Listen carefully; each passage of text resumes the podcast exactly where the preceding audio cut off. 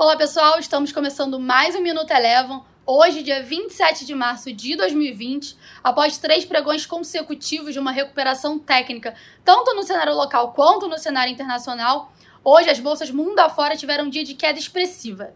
A aprovação na Câmara dos Representantes do pacote de estímulo à economia em combate ao coronavírus dos Estados Unidos momentaneamente reduziu o movimento de queda das bolsas americanas, mas logo em seguida elas voltaram a cair forte e encerraram a sessão de hoje com baixa aproximada de 3,5%. Aqui no Brasil, hoje o Banco Central anunciou uma linha de crédito no valor de 40 bilhões de reais para financiar a folha de pagamento de pequenas e médias empresas. Mas ainda assim, o Ibovespa acabou acompanhando o movimento das bolsas internacionais e encerrou a sessão de hoje com queda de 5,5%. Vale, vale ressaltar que, apesar da queda da sessão de hoje, ao longo dessa semana o Ibovespa apresentou uma valorização de 9,5%, a primeira semana de valorização após quatro semanas consecutivas de um forte movimento de queda.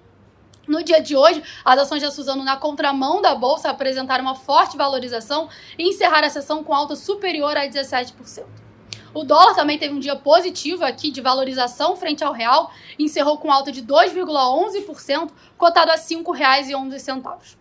Vale lembrar que a volatilidade ainda segue elevada e o tom de cautela prevalece para a próxima semana. Antes de encerrar o Minuto Eleven de hoje, queria fazer um convite para vocês para assistir o próximo domingo com o Rafi, às 9 horas da noite, no domingo, claro, no canal do Rafi. O Minuto Eleven de hoje fica por aqui. Se você quiser ter acesso a mais conteúdos como esse, inscreva-se em nosso site www.elevafinancial.com e siga a Eleven também nas redes sociais. Eu sou a Jéssica Feitosa e eu te espero no próximo Minuto Eleven.